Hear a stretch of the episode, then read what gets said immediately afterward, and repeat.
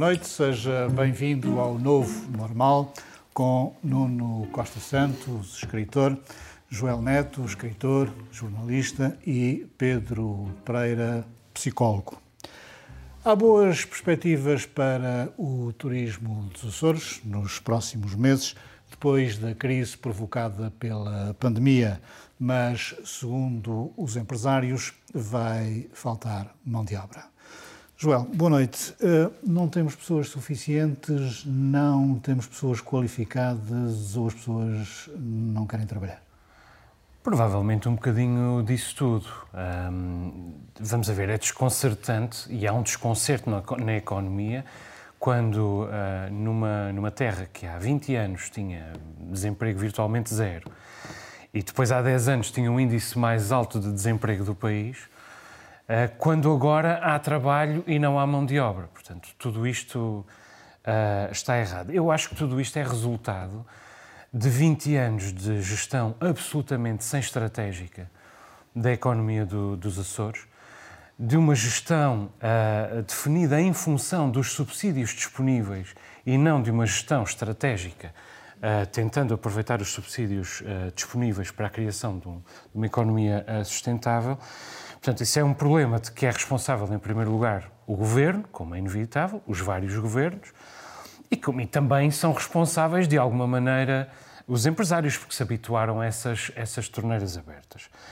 Eh, é preciso lembrar que os subsídios são para, para se criar riqueza, não para se continuar a empurrar com a barriga para a frente, vivendo da torneira e depois não, eh, não um, eh, criando nada de sustentável. Agora, Dessas entidades todas, qual é que eu diabolizo menos? Evidentemente, eh, as pessoas. Porque, quer dizer, as pessoas ganham 190 eh, euros por mês no RSI. Fala-se muito do RSI. Vamos pô-los a trabalhar, esses madraços têm, mas é de trabalhar. As pessoas ganham 190 euros no RSI.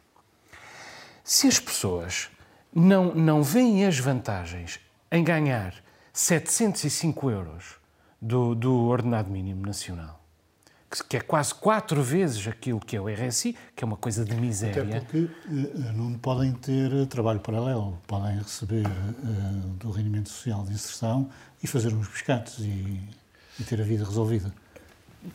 Não, as, as, pessoas querem ser felizes e querem ter o mínimo de condições materiais para serem felizes.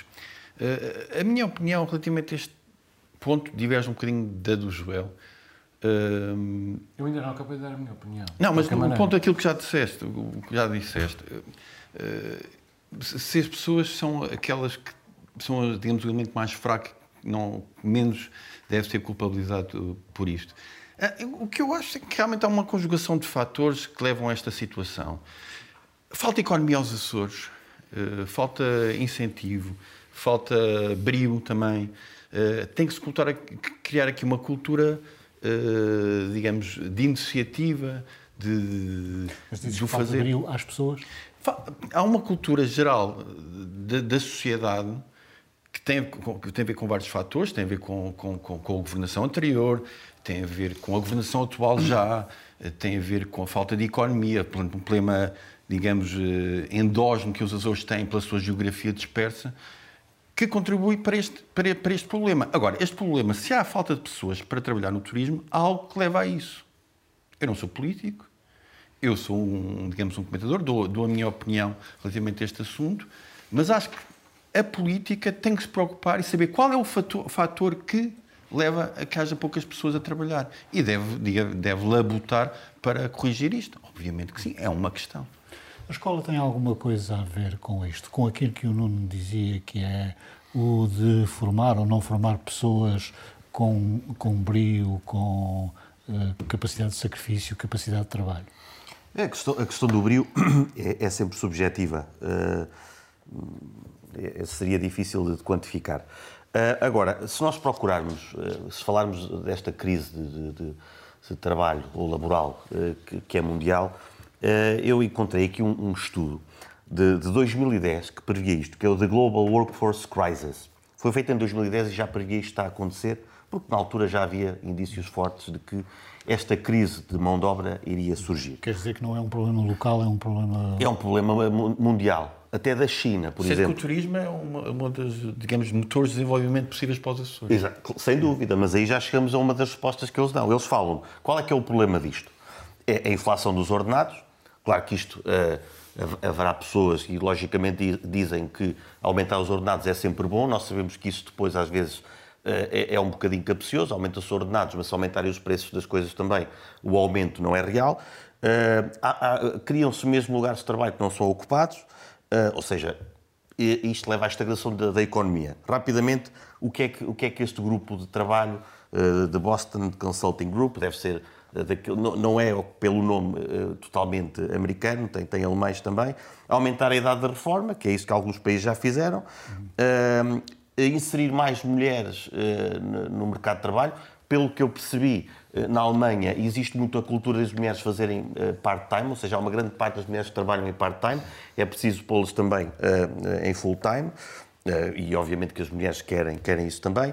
A redução dos pescados, disso que falaste, ou seja, a questão de haver trabalho paralelo é mau para a economia, é mau para as condições de, de trabalho. Uh, apostar na tecnologia e na inovação, que é outra coisa que vamos falar aqui hoje. Um, o aumento da imigração, que muita gente que fala de pôr a malta do a trabalhar não deve gostar nada desta, desta, desta evidência. Precisamos mais de imigrantes. E, por último, encorajar a natalidade, que é algo que também não se faz do pé para a mão nem dando 100 euros por mês. 30 segundos para dizer o que querias dizer e não disseste. Não, é, quer dizer, eu acho que o brio, o brio profissional eh, nos Açores uh, está abaixo do ponto em que devia estar. Efetivamente, a ética de trabalho nos Açores já viveu melhores dias, isso é evidente. Só que nós temos que perceber.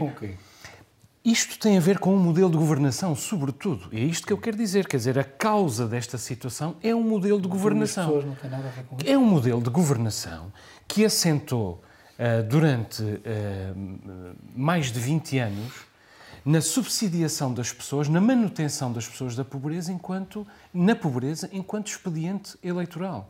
Isso para mim é uma coisa muito evidente. Nós vamos a ver, todos os índices de desenvolvimento humano dos Açores estão pelas ruas da amargura. Como é que a ética de trabalho não havia de estar também pelas ruas da amargura? Isto tem que ser entendido de uma maneira lata. O que está, o problema aqui a montante é o modelo de desenvolvimento. Foi esse modelo que retirou dignidade às pessoas e lhes disse a dignidade não é assim tão importante. E depois se sustentou eleitoralmente dessa indignidade. Eu concordo com a parte do modelo económico, que é preciso uh, criar riqueza, é preciso uh, criar empregos.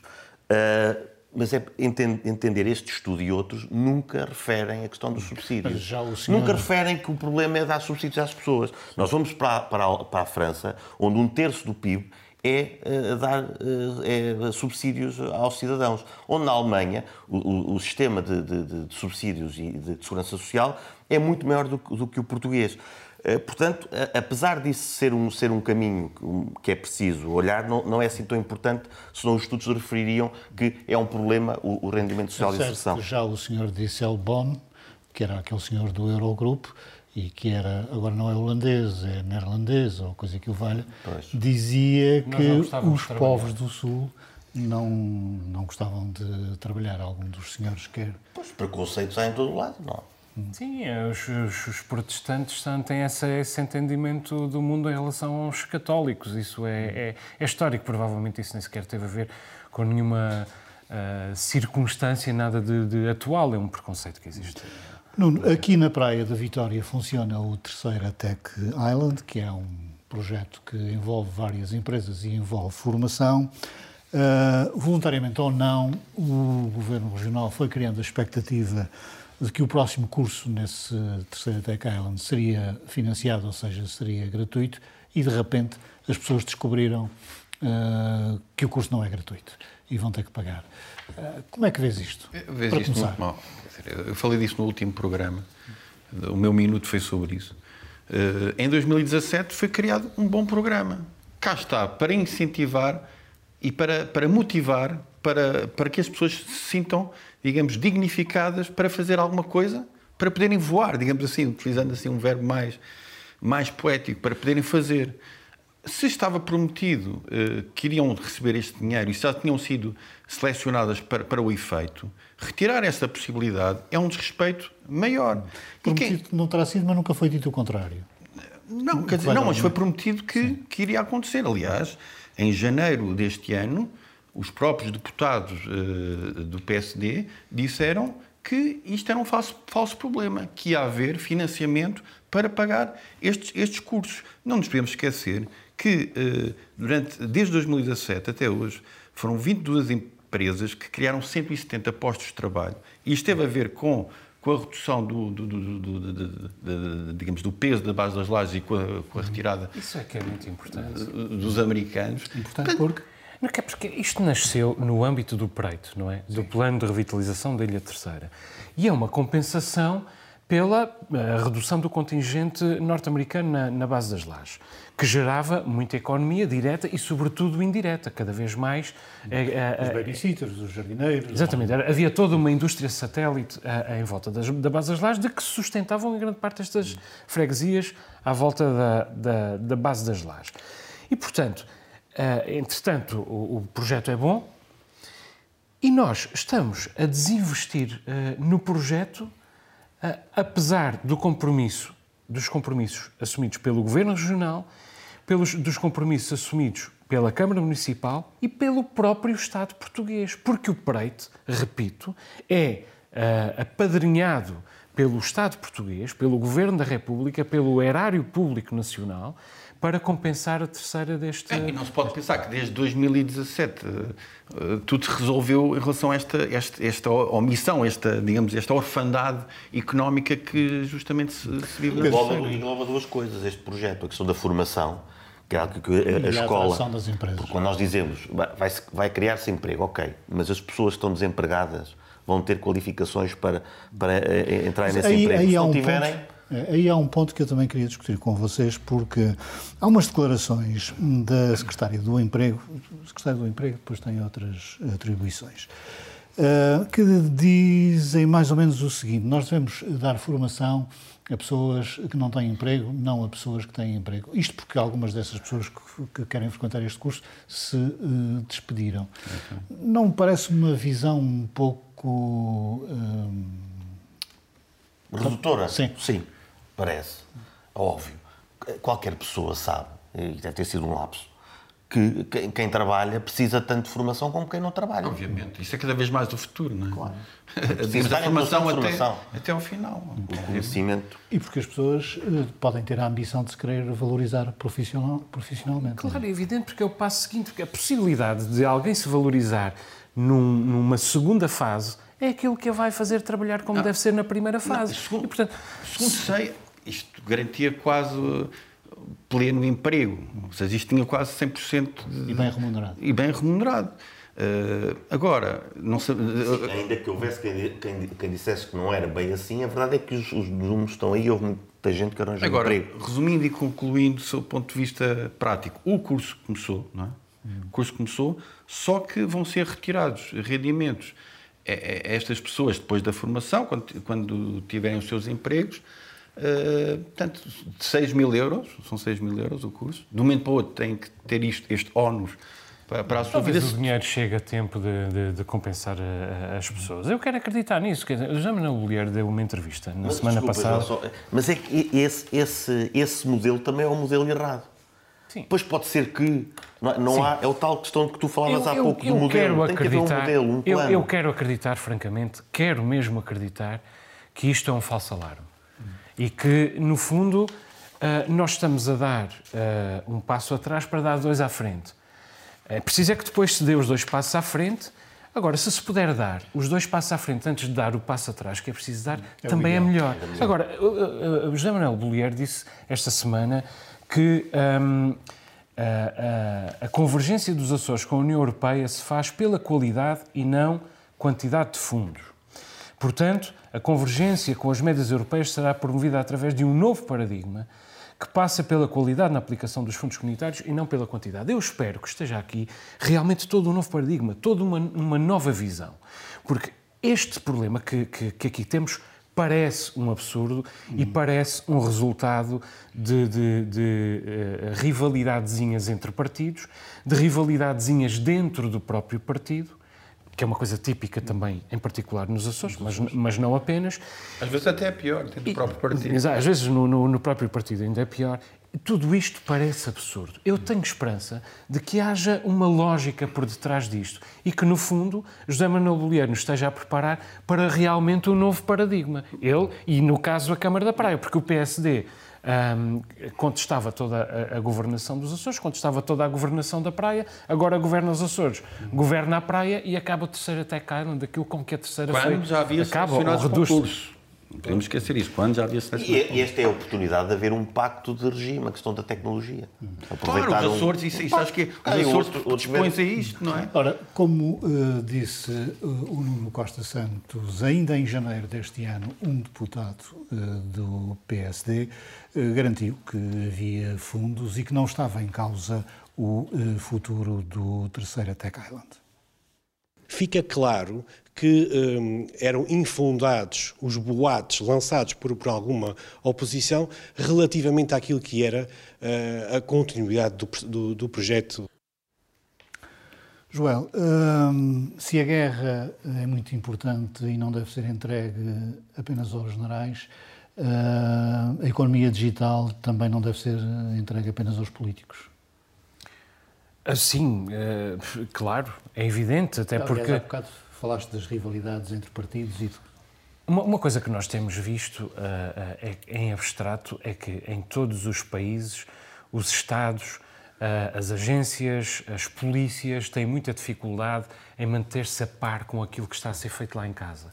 Muitas vezes por adolescentes. E, portanto, é evidente que a economia digital não pode funcionar de uma maneira demasiado dirigida. Aquilo que os governos e as câmaras municipais, no caso, têm de fazer é municiar a estrutura para facilitar o trabalho uh, da, daquelas pessoas. Mas, Rui Espínola, este senhor. Que já não é deputado. Acaba de ser empossado como diretor regional de Educação e da Administração Educativa. Depois deste vídeo passar, não há muito a acrescentar. Há muito a acrescentar. Quer dizer, retirou-se a possibilidade de financiamento em janeiro de 2022 era possível haver este financiamento. O que é que se pode mais dizer em relação a este assunto? Pedro, parece-te que hum, isto se trata de uma falta de visão do mundo. Ou seja, em Lisboa eh, toda a gente quer a Web Summit e agora estão muito zangados porque a Web Summit também vai ter uma edição no Brasil. E esta ideia foi apresentada na Web Summit, a ideia da terceira Portanto, parece que isto é uma questão de falta de visão uh, do mundo, destes governantes. Parece um bocado, ou pelo menos alguma falta de, de informação. Uh, porque é como eu disse há pouco, isto parece uma oportunidade ótima de haver um, um pacto de, de regime uh, e, que, e que os partidos do, do arco da, da, governação possam assumir aqui um compromisso com um caminho para a economia dos Açores pode ser um, um caminho uh, promissor, que é o da tecnologia. Aquele estudo que, que eu referi indica isso. Nós vemos o problema com a, com a pandemia, uh, até, até na guerra, uh, vemos a dificuldade que há em encontrar certo tipo de componentes tecnológicos, porque vêm todos de, da China ou, de, ou, de, ou, ou da Coreia. Portanto, não estou a dizer que, que os Açores podem substituir-se, mas de facto pode procurar uh, alternativas. Hum. Joel, a semana passada tivemos uma uh, manifestação de pessoas que estão nos programas ocupacionais, uh, que aparentemente o Governo tem intenção de diminuir, e ainda ontem uh, Duarte Freitas, o Secretário Regional das Finanças, explicou porquê no Parlamento, porque é que quer reduzir estes programas ocupacionais. E as pessoas reclamam que querem uh, trabalhar. Isto foi uma forma de, durante muito tempo, manter as pessoas uh, ocupadas, mas também suprimir necessidades. Claro, ah. claro. A minha, a minha visão sobre isto é preciso dizer que estas pessoas uh, trabalham em escolas. Uhum. estas pessoas dos programas ocupacionais que se manifestaram em, em Ponta Delgada trabalham em escolas. E isso, isso, é, é isso é, é, muito, é muito relevante. Não sei se vais passar as imagens, mas é curioso que esta, que esta uh, manifestação surge escassos dias depois de António Costa ter proclamado que ia combater a pobreza laboral. Ele diz mesmo: os níveis de pobreza laboral em Portugal são intoleráveis, a pobreza fere a dignidade humana, a pobreza mina a coesão social. É totalmente verdade. Totalmente verdade. Só que o Estado é o primeiro a promover essa, essa uh, pobreza laboral. As, e as escolas são um bom exemplo disso. Isto acontece com, com funcionários, como é o caso, mas acontece até com, com professores.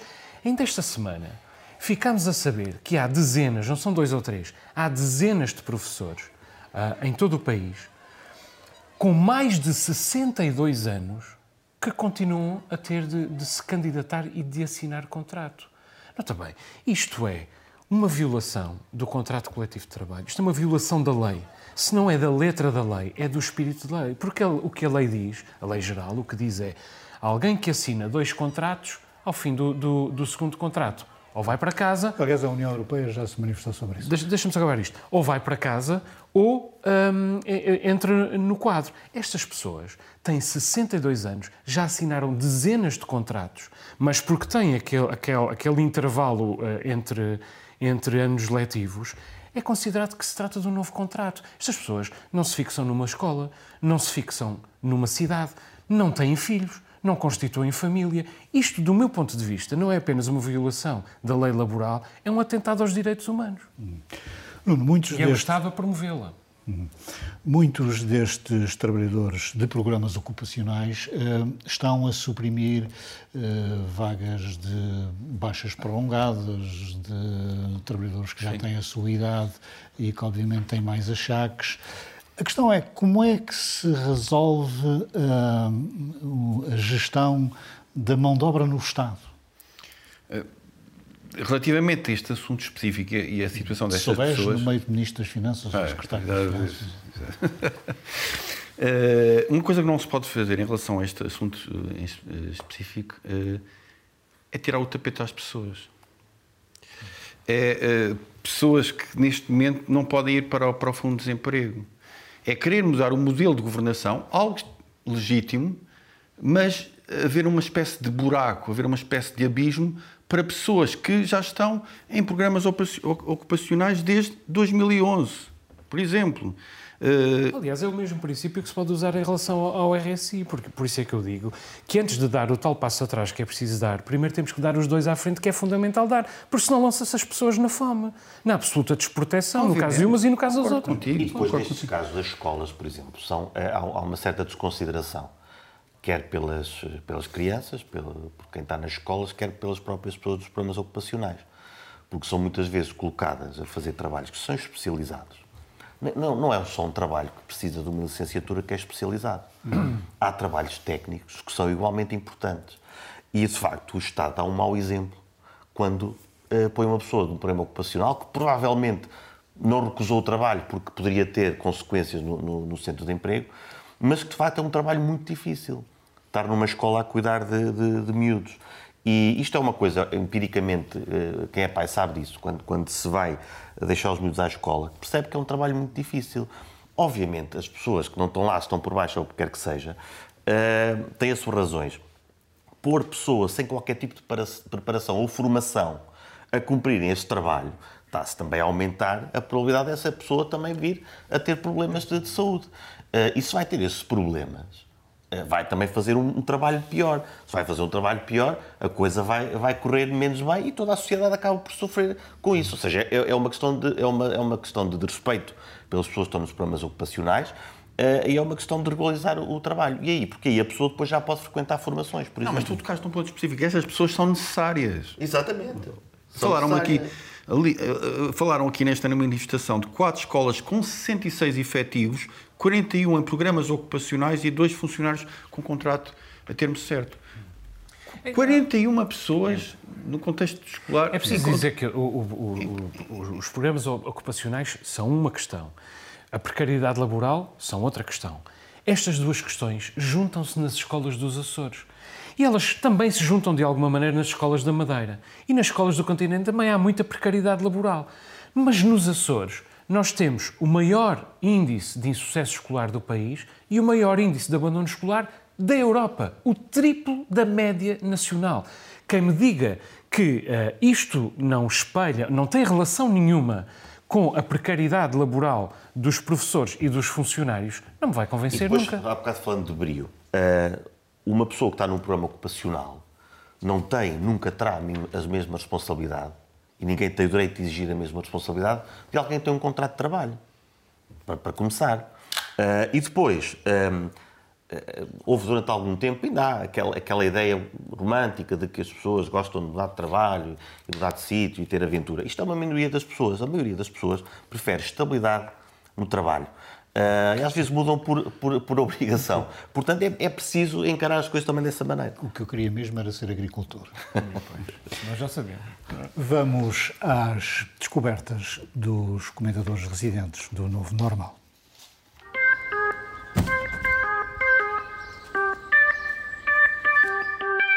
Bruno, começo por ti. Escolheste um livro de poesia. É, de, de um autor açoriano, jovem autor açoriano, cá na casa dos 20, Júlio Tavares Oliveira, com o livro Para que lado cai a carne quando morre. Eh, é um livro muito sólido, eh, que contraria a ideia de que a poesia não está eh, com vigor nos Açores, juntando, digamos, uma capacidade metafórica ao concreto, ao, cotidiano, fazendo um cruzamento que, que conduz à transcendência da, da poesia. É uma edição de autor Penso que um dos poemas foi, foi premiado pela Universidade dos Açores e dou os meus parabéns a Júlio Tavares Oliveira por este livro. O, a Descoberta do Pedro também é um livro, A Miúda da Banda, de Kim Gordon. Sim, eu esqueci-me de trazer o livro. Uh, mas tem Mas tem, tem. Uh, Está lá. E li, e li. Não, li eu, eu, gosto muito do Kim Gordon, é a baixista do, do Sonic Youth. Uh, gosto muito, é uma banda de sempre, predileta. E só aconselho o, o livro, a miúda na banda, a quem seja fã do Sonic Youth. Porque aqui, no meu entender, não sai assim muito bem deste livro de memórias. Ela tenta ser cool, como sempre foi, uh, e como, como é, como continua a ser, continua a ser uma das minhas heroínas, mas ela passa o livro a, a tentar eh, demasiado desligar-se do, do, da evidência que é ela é a baixista do Sonic Youth e tenta ligar-se mais a outras, outros movimentos artísticos que fez parte, ela abusa do name dropping, agora só por, só por, por, por moafas, não, não, não, não me recordo nenhum, mas ela fala dos artistas todos que contactou ao longo da vida, fala também de, Kurt Cobain, este, este lembro. Um, mas ela tenta desligar-se demasiado da, da, vida no Sonic Youth. Isso, para mim, é um, é um, foi um pouco desapontante, mas o livro lê-se muito bem porque afinal de contas ela é humana. E até há lá, há lá, uma altura em que ela fala, quando se muda da Califórnia para, para uma zona a norte dos Estados Unidos, em que, o, em que o cabelo dela passa a ser um bocadinho menos loira e ela fala desse, desse, dessa angústia que sofreu. E aí temos um bocadinho de, de, de, de humanidade mais da, da Kim Gordon. Joel, no último programa chamei-vos de pequenos e médios intelectuais. Não foste tu aqui. Que... Tu um dia disseste isto. É, que alguém disse claro. isso sobre nós. eu acho que isto é um, não, atenção, eu acho que isto é um excelente título para o programa. Pequenos e médios mas, intelectuais. Mas para, para Espera aí, hoje, hoje, hoje entalamos aqui o Luciano. E tu perguntaste, mas isso era sobre nós? Disse, não, não, não, não era. É porque não era. No programa disseste que era sobre nós. É porque me dava jeito. Uh, e então, para desmentir isso, também escolheste um livro, não é? Sim, é na semana passada trouxemos todos discos, esta semana todos livros, sem combinar. Um, eu, eu, trago um livro de ensaios, mais uma vez, neste caso, um, um livro de ensaios sobre uh, viagens do, do Stefan Zweig, chamado precisamente Viagens. Eu não trouxe o livro, o nosso realizador já o pôs ali. Uh, este livro reúne textos um, escritos ao longo de, de mais de 30 anos, na verdade, quase 30 anos. O Stefan Zweig foi um, teve uma obra pouco estruturada do ponto de vista ensaístico, ele destaca sobretudo na ficção, era um grande tinha um, um, uma grande capacidade de observação da psicologia, da, sobretudo das paixões, das relações uh, humanas em geral. Era um humanista. Assistiu à Primeira Guerra Mundial com grande perplexidade, depois fugiu da Áustria quando, quando Hitler ascendeu ao poder, viveu em Inglaterra, passou por Portugal. Acabou, por, uh, acabou os seus anos no Brasil, onde se suicidou uh, com a mulher Lota, portanto perdeu a esperança. Mas este livro prova que ele chegou a ter esperança. E como uh, chegou a ter esperança? Passa por vários continentes, centra-se quase sempre na ideia de cidade. É um, é um grande, um grande tributo à civilização. Um autor que estamos a redescobrir agora mais sistematicamente em Portugal, graças ao trabalho da, da Relógio d'Água, que, que merece também ser elogiado. Estas imagens são de, um, de uma ficção sobre. Uh, que está numa, num dos canais de streaming, que eu já não lembro qual, sobre a vida de Stefan Zweig. Estão feitas as descobertas dos nossos comentadores. Pedro, mudando de assunto, um, em Setúbal temos um caso, é um caso nacional, uh, que é uh, refugiados ucranianos que foram recebidos por cidadãos uh, russos. é estranho. É estranho. É, é estranho isso, como sabes, faz-me aqui só algumas, Campinha. algumas campinhas de alarme. Eu falei aqui da quinta coluna, não é? que estava farto de ter um partido de quinta coluna em Portugal. sempre lá vamos a brincar. Uh, e bem, uh, por causa da responsabilidade que teve noutras, noutras lutas, em que tiveram do lado certo, uh, por, por sorte, percebemos agora. Mas neste caso, apesar de tudo, é preciso fazer aqui uma, uma, uma ressalva. É, é preciso saber se aquilo que aconteceu foi um, um descuido, uma negligência decisória, ou seja, temos aqui uma associação que pode fazer esse trabalho e que tem alguma proximidade linguística, ou se foi algo mesmo, trabalho Planeado. quase quase de espionagem. Uhum. Uh, e temos que chamar o Le Carré para, para fazer um. Uh, temos que ir buscá-lo para fazer um, um, livro sobre isso. Ele já morreu, não? Carré acho que não está vivo. Hum. Então ainda pode ser. Uh, mas. eu acho que já morreu. morreu há pouco tempo. Então, pouco é porque tempo. eu estava. Como uma grande celebração. Tínhamos à tumba, íamos à tumba buscá-lo. Com a pandemia nem sabemos quem morreu durante a pandemia. Foram alguns quantos. Um, e, e, então, fazer essa, essa diferenciação um, mas eh, é, é, preciso. Isto, alguém falou de, de comissão de inquérito. E se, se, se, for formada uma comissão de inquérito, daqui a uns anos vamos estar a receber refugiados finlandeses e ainda vai ser a mesma associação a recebê-los. Portanto, eu acho que isto é mais um caso de polícia, direi eu, e não tanto de uma comissão de inquérito. Nuno, um, isto acontece numa Câmara da CDU. O senhor Presidente da Câmara não é do PCP, mas sim do Partido uh, Os Verdes.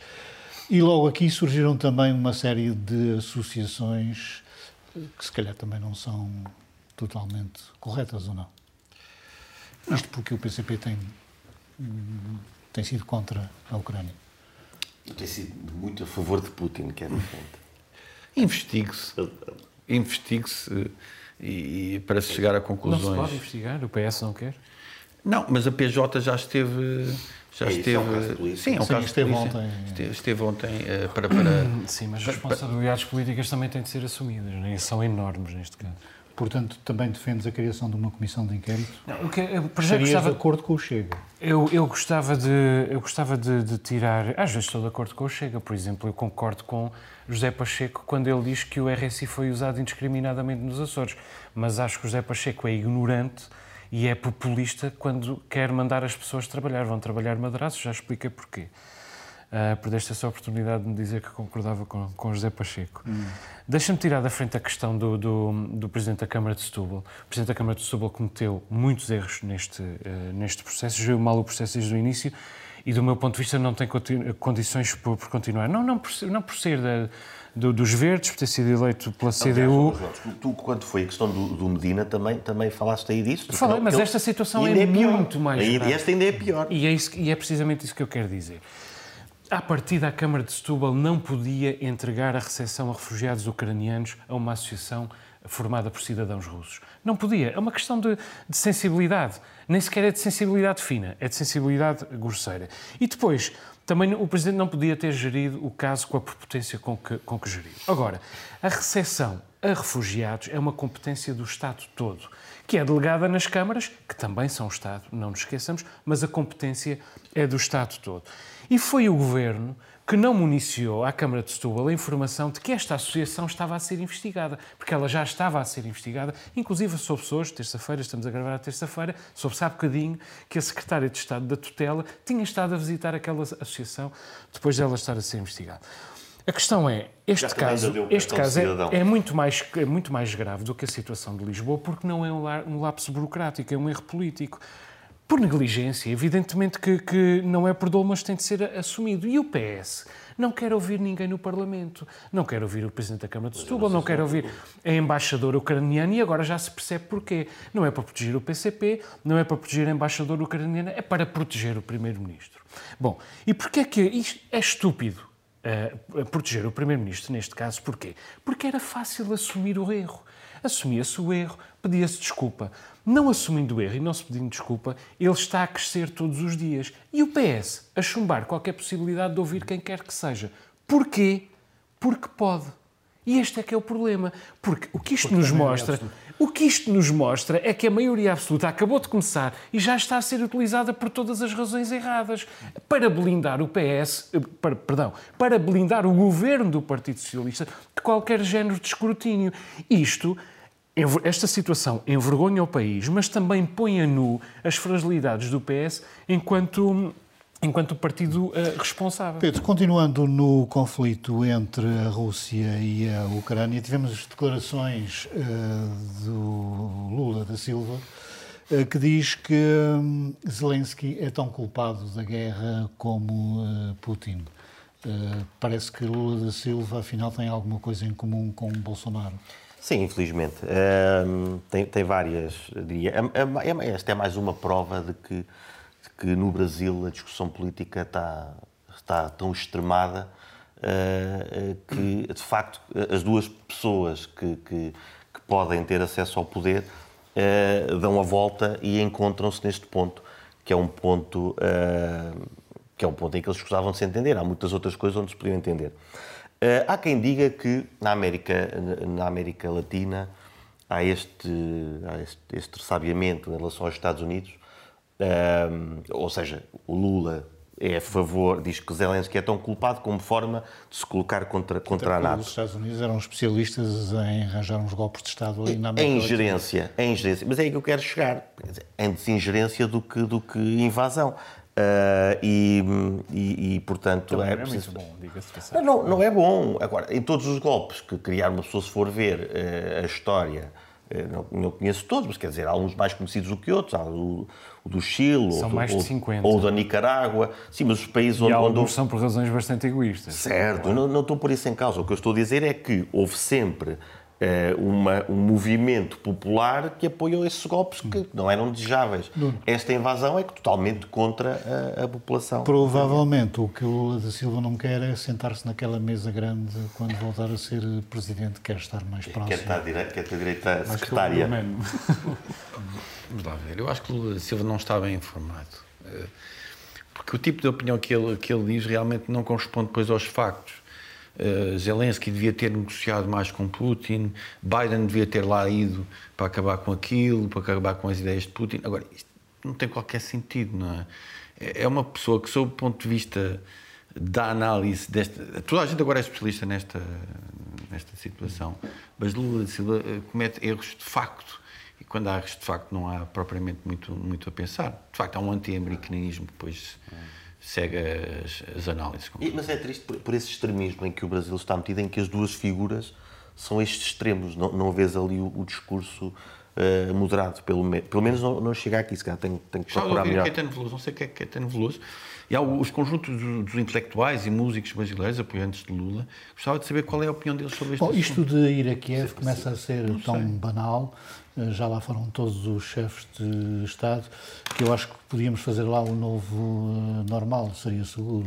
Sim, em, direto do, de Kiev. Bom, em Kiev é, é, menos exposto do que noutras cidades. Vamos ver, o que eu queria dizer sobre Lula é o seguinte: um, Lula é melhor do que Bolsonaro. É preciso que isso fique bem claro. Lula, Lula não é uh, tão racista, não é tão xenófobo, não é tão machista, Lula não toma hidroxicloroquina, Lula não, tinha, não teria ficado sentado no plano. Toma no, não, provavelmente, toma, seguramente. Sim. Não teria ficado sentado no Palácio do Planalto de braços cruzados a ver morrer 600 mil brasileiros com, com a, com a Covid-19. Segunda coisa, portanto, Lula não é Não é tão mau como não é igual a Bolsonaro. Segunda coisa, Lula continua a ser Lula. Lula continua a ser devedor da ideia de internacional socialista. Lula continua a ser um opositor da ideia de imperialismo uh, ocidental, do qual se sustentou, diga-se de passagem. E Lula será no limite um adversário da, da NATO. Terceira coisa, uh, o que é que os brasileiros, o que é que o povo brasileiro faz perante este dilema que o Pedro e o Nuno expuseram muito bem, que é estar entre estes dois, entre estas duas figuras. Inauguram mais uma estátua do Cristo Redentor. Desta vez o Cristo Redentor do Encantado, que é a maior uh, estátua do Cristo Redentor uh, do mundo. Eu temo que o Brasil continue, pelo século dentro, a ser um gigante uh, adormecido. Isso é um desperdício colossal, o maior desperdício do século XXI e provavelmente o maior crime do século XXI. Eu há tempos li um deste, deve ser um estudo tipo aquele que eu li de 2010, também fazia previsões, mas era uma coisa do início do século XX, que previa que o Brasil ia ser a maior economia mundial no final do século XX. Uh, por falar em NATO, a Suécia e a Finlândia querem aderir à NATO. Nesta altura não seria mais recatado, inclusive da parte da NATO, não uh, provocar a Rússia? Pois já sabes que a minha opinião vai ser que não, que acho que é todas as alturas são boas para integrar a NATO. Uh, é preciso não esquecer que isto está a acontecer com a Ucrânia aconteceu muito, muito parecido em 1939 com a Finlândia, quando a Rússia, aliás, a União Soviética, invadiu a Finlândia porque queria território que pediu à Finlândia, a Finlândia não deu, e porque é que a União Soviética invadiu? Por razões de segurança. Porque queria manter a segurança da cidade de Leningrado, que estava demasiado perto da Finlândia, São Petersburgo. Um, a invasão não correu bem, também como esta não está a correr bem, e passado três meses parou, uh, mas pronto, entre avanço e recusa, a Rússia acabou por conseguir uh, algum território. Uh, a Finlândia depois associou-se aos nazis, que entretanto tinham bloqueado a ida de armamento para a Finlândia, porque tinham um pacto com os soviéticos. Uh, mas quando lhes deu jeito, a Finlândia associou-se a eles e a Finlândia, muito bem, uh, foi só até às antigas fronteiras que, que, tinha, apesar dos nacionalistas que tinha a lutar pela Finlândia desejarem uh, alargar ainda mais a guerra. Portanto, com muito bom senso, a Finlândia aproveitou depois a ofensiva dos alemães para ganhar algum território que voltaria a perder depois com, com, com a, a, derrota da, da, Segunda Guerra Mundial da, da, da Alemanha. E eles olham para isto e já viram este filme. Este filme foi há menos de 100 anos. Por que razão é que eles deviam estar à espera como estiveram nesta altura, onde ninguém os apoiou? O problema é que Nem a Suécia. se a Suécia e a Finlândia aderirem, qualquer helicóptero que entre, como aconteceu como há dias, semana.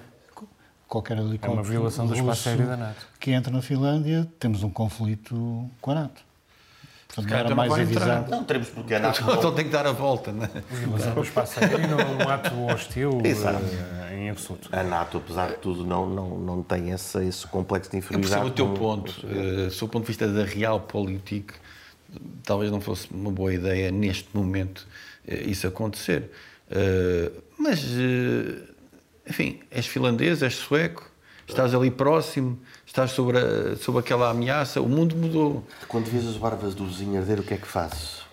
Pões as tuas de molho. E, e, mesmo dentro das opiniões, de, de, de, opiniões públicas e das pessoas, tem crescido a ideia eh, do sim. É isso? Sim, Bom, sim, eu, eu acho que não eram muito a favor, eu, eu, agora acho, querem. Eu acho que as vantagens uh, também estão do lado da NATO. A questão é, do ponto de vista da Finlândia e da Suécia, as contas são fáceis de fazer.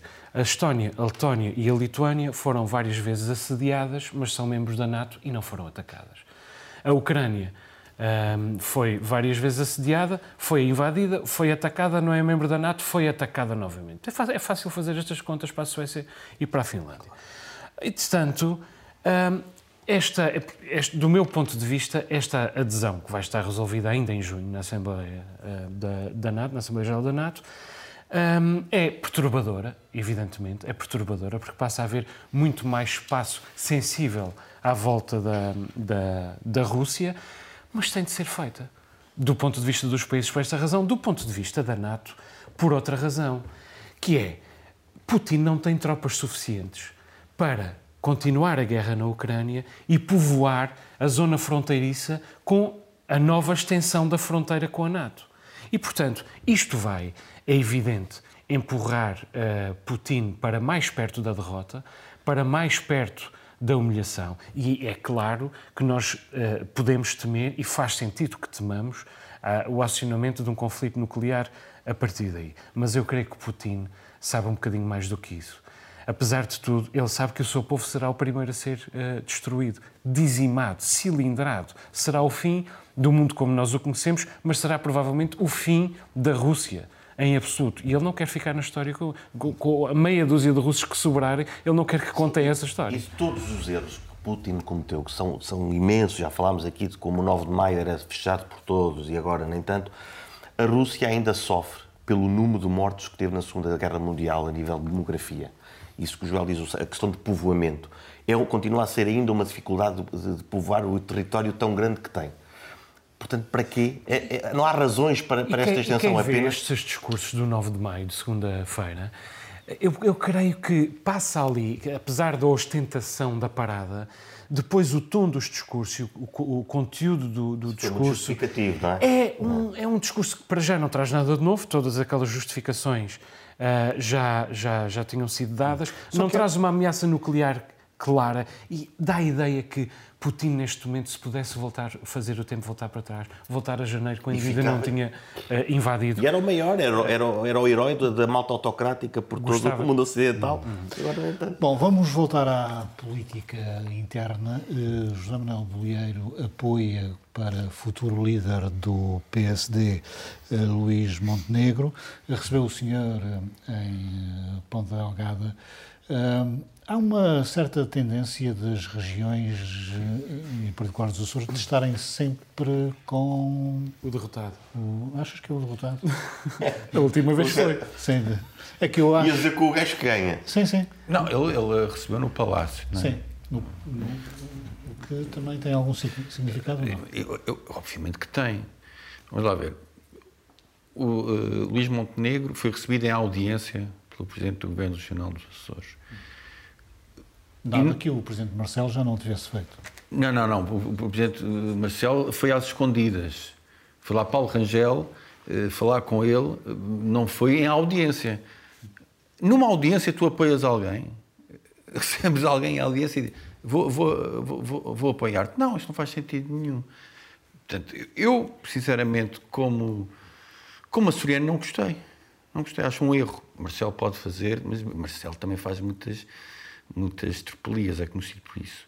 Agora, acho que isso não se faz. Podia ser na sede do PSD, tudo bem, não é? No, no, mas o Marcelo recebeu, Marcelo, recebeu Angela às escondidas, mas avisou a Marcelo, não é? Mandou sim, saber. Portanto, sim, claro. Sim. Eu, francamente, acho que isto é um não assunto, o facto de ter recebido no, no Palácio de Santana. Para mim é um assunto que não, não me interessa muito. Uh, uh, em algum sítio o Bolieiro teria ter sido encontrar com, com o, seu não, candidato. Não faz, não não, não, não. Justifica. Sim, certo. Eu preferia que o José Manuel Bolieiro poupasse o tempo que poupou na, uh, usasse o tempo que poupou nas deslocações, por exemplo, a mandar fazer uma revisão ortográfica ao site, ao site do Governo, para que não tivéssemos erros como Deia e, outro, e outros conjuntivos. Mas quer dizer, o que, eu, o que eu acho é que uh, há, há cinco, seis anos, uh, os Açores apoiaram uh, Santana Lopes, que perdeu com o Rio Rio, mas Bolieiro era um rioísta. Agora voltamos à fase do, do, do pacismo. Sobretudo, eu acho que Luís Montenegro não traz nada de novo. Uh, será mau sinal para o PSD se Luís Montenegro ganhar, do ponto de vista eleitoral, não, não terá qualquer hipótese com nenhum dos neste momento se antevêm como, como sucessores uh, de António Costa. Jorge Moreira da Silva é uma coisa nova, um homem com ideias, uh, mas por outro lado não tem, não tem carisma. E eu espero francamente que o PSD, que, a quem cabe liderar a oposição em Portugal, encontre alguém que tenha ao mesmo tempo as ideias de Jorge Moreira da Silva e o carisma que nenhum nem outro tem, porque o PSD corre realmente o risco da extinção. Há cinco anos, o, o PSF, o Partido Socialista Francês, estava no poder. Há cinco anos estava no poder.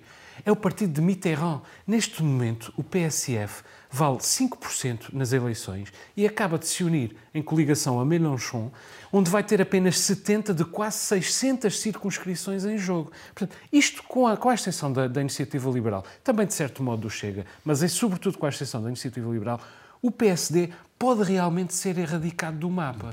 Pedro, e ser reduzido às regiões autónomas como o CDS foi. Com esta questão uh, do PSD não deve entusiasmar, Queres passar diretamente para. eu, eu, também acho que, que, que, por acaso, acho que não devia ter sido. Um apoio a um partido devia ter sido um cafezinho com umas queijadas ou assim. acho, que era, acho que era mais adequado. Umas queijadas não se pode de, também dar muita importância ao tipo que ainda nem sequer ganhou. Ah, mas queres então passar para este facto que é Mélenchon estar a tentar unir a esquerda francesa? Eu acho que, eu não, não, sei lá, eu acho que a França devia arranjar outras, outras alternativas, porque isto cheira-me àquilo que aconteceu na Hungria. É? As pessoas claramente uh, não estão a dar a vitória uh, à esquerda. Na Hungria também houve uma frente esquerda que perdeu em grande contra o, o Orbán. Uh, Mélenchon, utilizando a argumentação... vai perder, isso não está em causa. Mas, mas Ele vai perder. Utilizando aquela, aquela argumentação, Mélenchon será melhor do que, do que Le Pen, obviamente, da mesma maneira que Lula acaba por ser melhor do que Bolsonaro, mas é fraco consolo. Principalmente estamos a falar da Europa, estamos a falar da França.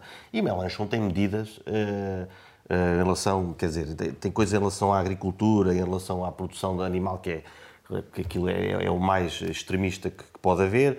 Uh, também preconiza, o João já está a sabe que eu quero, eu quero continuar a comer a fome está aí e a Europa está preocupada, não é? Se aqueles metros quadrados estão bons para os porquinhos em vez de saber se eles são nutritivos ou não. Um, e se matam a fome em, em condições. Um, aliás, como mataram aqueles que tu grelhaste tão bem no outro dia.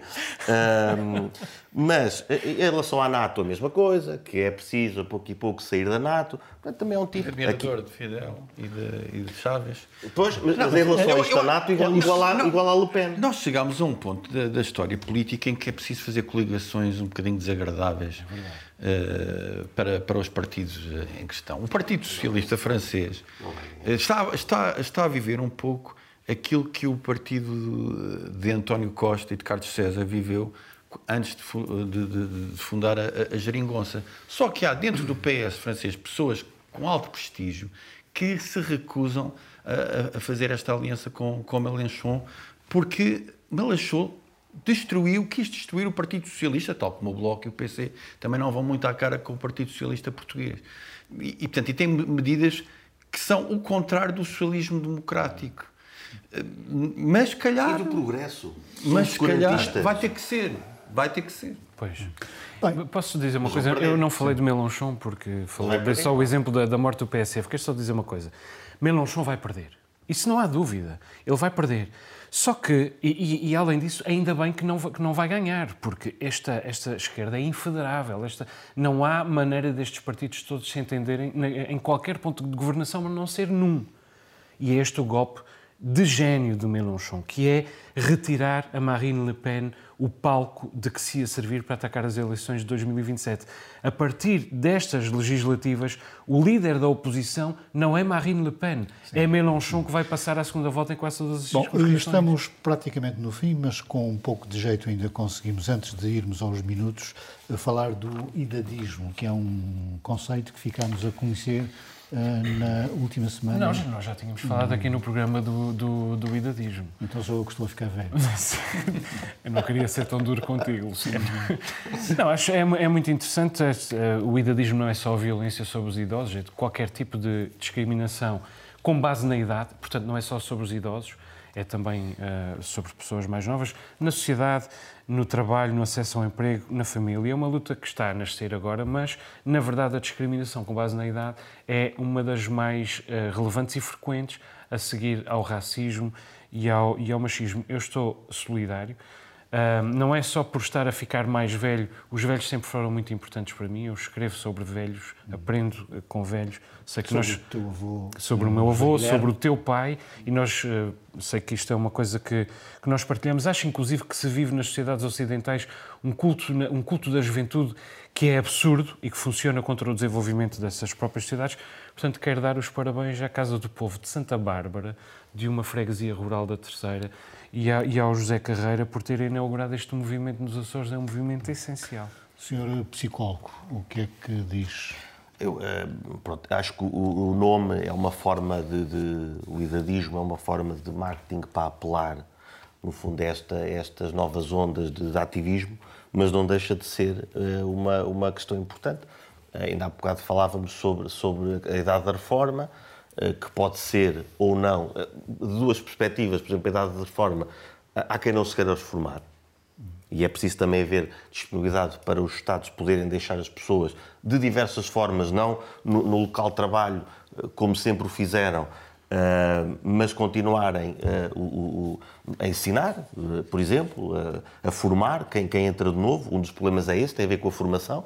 Às vezes a pessoa pode manter-se, depois da idade da reforma, por exemplo, ativa, ajudando os que entram no, no, no mercado de trabalho. E, e, no fundo, é isto é, é bom estar, uh, estar atentos à, à, questão da saúde e à dignidade de, do envelhecimento, que, que, que, de facto é um problema. Uh, nos países mais pobres. E é um contributo. Bem, eu, eu, estou a ser fustigado pelo nosso uh, provedor. provedor. mas também não vou reproduzir o que ele disse. uh, Sobre o idadismo, obviamente que é uma, que é uma, é uma boa causa, é uma boa preocupação. É uma discriminação uh, negativa relativamente a pessoas pela idade, mas sobretudo incide sobretudo para pessoas mais velhas. E, e em sociedades envelhecidas isto faz todo sentido. Não é? Meus caros, uh, um minuto é um minuto, avançamos para um minuto. Uh, e começo por ti porque tu queres falar da cerveja mini. Não, e é bom porque este programa estava a ficar muito sério, não é? Seco. E seco. E seco. seco. Já estamos a preparar o after, não é? a, a, a, a, mim... já tinha dito que hoje não ia ser, mas já estou a ver okay. que a Mini faz 50 anos. A Mini é cerveja. A Mini faz 50 anos e soube-o num artigo do Pedro Buxeri Mendes no Expresso, que aconselho vivamente, é uma crónica, uma celebração da Mini, que eu sempre achei, e felizmente encontrei o Pedro também a achar isto, que é uma das grandes invenções portuguesas e uma das grandes marcas de uma certa Portugalidade. Está sempre fresca, não é? Exato, está sempre fresca. Nós somos o país do diminutivo, não é? Uma minizinha fica, fica sempre bem, é democrática, há um equilíbrio sempre entre gás, frescura. E o, e o Joel também introduziu aqui no meu próprio vocabulário uma, uma palavra que existe muito na terceira, que são as frescas, que se refere às cervejas. É uma vou, sou mesmo. Vou beber uma, uma fresca.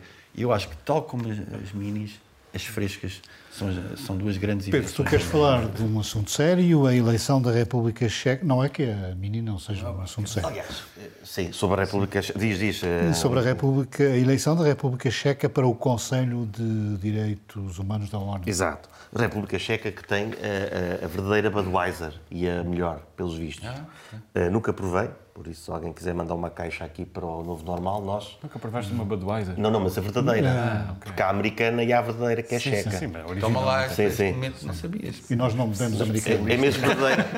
é, e se alguém quiser mandar uma caixinha, mas é da checa, não é da outra.